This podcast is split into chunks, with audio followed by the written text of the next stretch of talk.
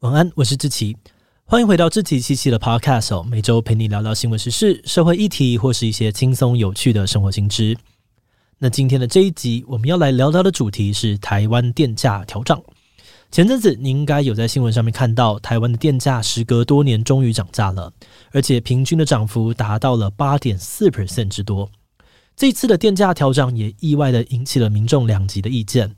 因为这一次的调涨从七月开始哦，有些人觉得这种热到爆的台湾夏天用电量已经比平常多很多了，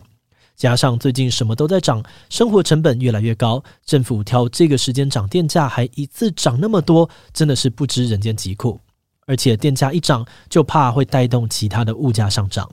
但另外一方面，也有人觉得台湾电价长期以来都太便宜了，早就该涨了。而且这些人还觉得政府这一次涨得太少，下半年很有可能会再涨一波。是说为什么电价调涨，大家的看法会差这么多？台湾的电价到底是太贵还是太便宜？涨价以后又会带来什么影响呢？这集就让我们一起来聊聊台湾的电价吧。不过在进入今天的节目之前，先让我们来一段工商服务时间。你想要开始培养家里小朋友的日常生活能力吗？那就赶快来考虑看看《芒狗狗》绘本吧。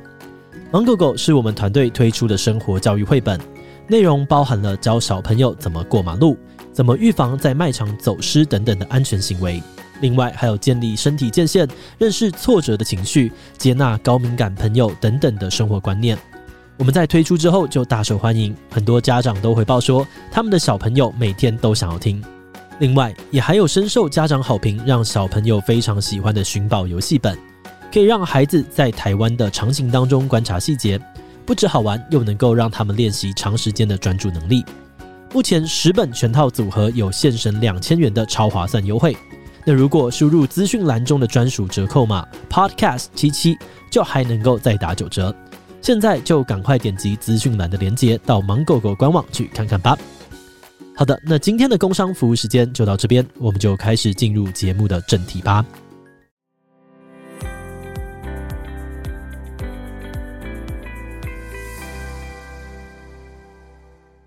在开始讨论台湾的电价是贵还是便宜之前，我们要先了解一下，我们平常在缴的电费到底是由哪些人用什么标准来决定的。其实，台湾的电价从二零一七年电业法的修正之后，就是由经济部设立的电价审议委员会决定的。那如果你不是法律专业，可能很少会听到电业法的相关资讯。简单来说，电业法规范的内容主要就是跟电力产业相关。像是开发、管理电力资源、调节电力供需、促进产业公平竞争、保护用电客户的权利等等。当然啦，当中就有包含了制定电价的规范。在电业法的规范之下，制定电价的是一个叫做电价审议委员会。这个委员会由五位专家学者、三位工商团体代表跟九位政府官员组成，基本上每半年开会一次，决定半年度的电价。那他们决定电价的方式是会先参考一个电价公式。主要用成本跟预估用电量来算出每度平均电价是多少，然后他们会再考量像是民生物价、经济状况、疫情或是灾情纾困等等的其他因素进行调整，决定出最终的电价。那当然，这样子算出来的电费一定是起起伏伏的，有的时候会让台电有利润，有的时候会让台电亏钱。所以政府又设立了电价稳定基金，赚钱的时候会先把多出来的利润存起来，然后在出现亏损的时候，就用这些基金来补足缺口。这样子，我们普通民众要付的电价就可以相对比较稳定。那么，知道电价制定的机制之后，台湾的电价到底算贵还是算便宜呢？如果单就数字面来看，台湾的电价真的比绝大多数的国家便宜很多。根据统计。二零二零年，台湾工业用电的售价是全球的第六低，住宅用电的这个售价呢是全球的第四低。而且，就算这次七月涨电价哦，台湾的电价在涨完之后，依然是全球数一数二的低价。嗯，不过我们其实也很难直接用数字啊价格跟其他国家比较，然后说台湾电价一定很便宜或是很贵，因为不同国家的电价还会牵涉到很多其他的在地因素，比如说这个国家有没有生产能源。当地的发电设备状况如何？政府有没有补助电价等等？另外，还有像是国民平均收入、国家的物价指数，其实也都要考量进去，才能够判断这个地方的电价到底是贵还是便宜。比如说，欧洲电价最贵的德国，他们在电价成本当中，其实有很大一部分是用来推广再生能源的，不能够完全反映现在的电力成本。而另外，东欧国家保加利亚电价大概只有德国的三分之一，听起来好像很便宜哦。但其实他们人民的平均收入只有德国人的九分之一，对保加利亚人来说，电费可能贵到不行。所以说，要判定电价便宜或是昂贵，很难直接拿数字做比较。那撇开跟各国的比较不说哦，还有另外一个判断电价是否合理的依据，就是许多学者都认为，所谓合理的电价，就是至少要能够反映成本。那如果以这个定义来看，台湾的电价确实常常不合理的过低，像是在二零一八、二零一九跟二零二二年，台湾甚至出现过发电成本高于售价的状况。也就是说，台电卖每一度电呢都在赔钱，卖越多反而赔得越惨。诶，到底为什么台电会去做赔本生意呢？这个答案其实有点复杂。目前台湾的电力有八成是透过燃煤跟天然气发电生产出来的。而且台湾的发电能源有高达九十八 percent 是从国外进口，所以照理来说，国际燃料的价格会很严重的影响到台湾的电价。但是依照台湾目前的做法，在国际燃料太贵的时候，中油公司常常会先吸收部分成本，亏钱打折，然后把燃料卖给台电。而台电也常常会用赔本的价格去贩售电力，所以就算燃料成本飙涨哦，我们最后看到的电价也不会有什么变化。有学者就认为，这种电价没有反映成本的现象，可以追溯回二零一四年到二零一六年。当时因为国际能源价格大跌，政府就多次的调降电价，甚至呢曾经创下了近十 percent 的史上最大降幅。那降价当然大家都开心，可是到后来燃料价格开始回升，但是台湾电价就几乎没有再涨回来过了。在今年的这次调涨之前，台湾电价已经连续四年八度冻涨。上一次涨价呢是在二零一八年，不过当时也只调涨了部分用户，平均涨幅也只有三 percent。那很多人觉得政府之所以不敢涨电价哦，主要还是因为政治考量，想要顾选票跟选民博感情。那因为民众对于电价的波动很敏感，涨电价的议题也很容易被政敌拿来攻击。像是在二零一二年，马英九政府就试着要调涨电价，当时民进党就大力的谴责，多数的民意也很反弹。那到了今年换成民进党执政，打算要调整电价的时候，在野的国民党以及很多的企业也都有很多不同的意见。像是这一次在涨价消息发布之后，国民党就强烈的反对，痛批政府应该要考虑民生需求，动涨电价。他们也质疑哦，民进党是因为废核政策才导致台湾电力短缺，需要涨价。不过专家们普遍认为，这次电价调整的主因是因为乌俄战争造成的国际能源飙涨，让台电的支出暴增。从今年的四月开始，已经累积亏损了八百多亿台币。另外，这一次的电价调涨主要针对的是企业、工厂这种用电大户，其他小型商家还有我们平常住宅用的电费基本上都没有涨。但是工业用电户的电价这一次却一口气调涨了十五 percent。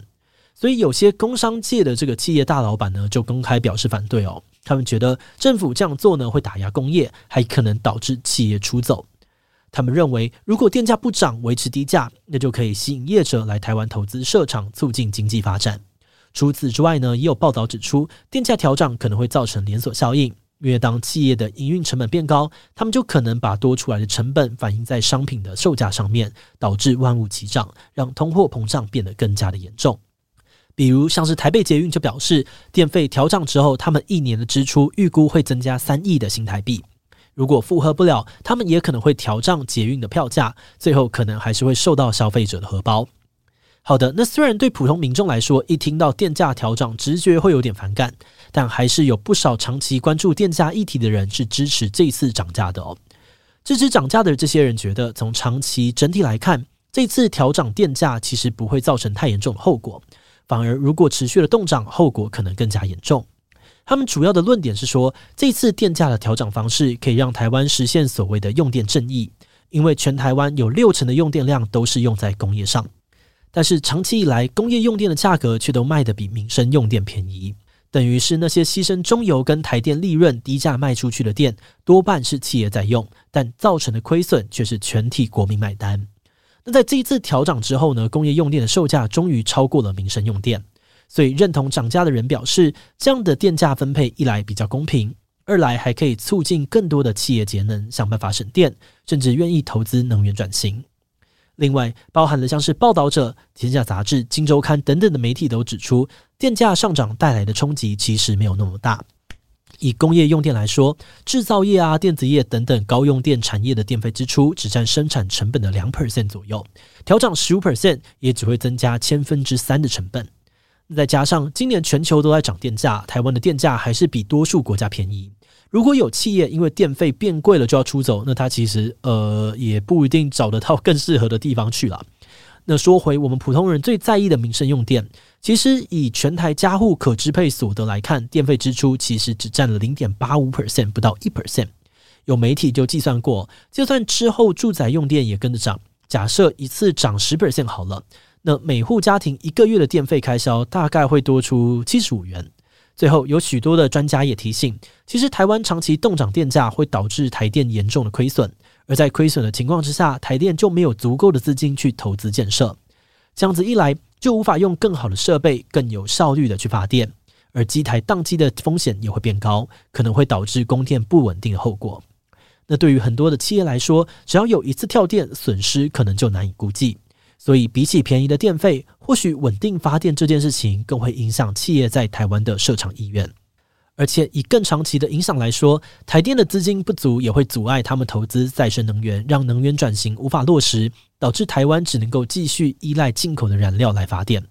但这样不仅会破坏生态，还会一直被能源大国的状况影响，无法真正的稳定价格。好的，那虽然这类电价有不少专家都支持调涨哦，但他们还是提醒，今年七月的这一次涨价并不会真正的解决根本的问题。有报道就指出，依照我们开头提到的那个电价公式计算出来的合理价格，电价大概呢要涨个五十 percent 才能够让台电达到收支平衡。但这一次的平均涨幅只有八点四 percent，离这个补足亏损还有很大的距离，所以下半年还是很有可能会再调涨一次的。而调整的范围也可能从工业用电扩大到一般的民生用电。除此之外呢，学者们也认为哦，台电售价过低导致亏损的问题其实已经存在很久了。这一次的调涨只是因为国际能源大涨，让台电的负债真的太严重，才终于决定涨价。但这种撑到最后一刻才行动的现象，也显示出了台湾目前的电价政策是被动式的反应，不是超前部署。这种状况确实蛮令人担心的。那要怎么改善这个问题呢？专家也给出了两个主要的大方向。第一是电价制定的机制必须要更独立，不能够一直被政治考量左右。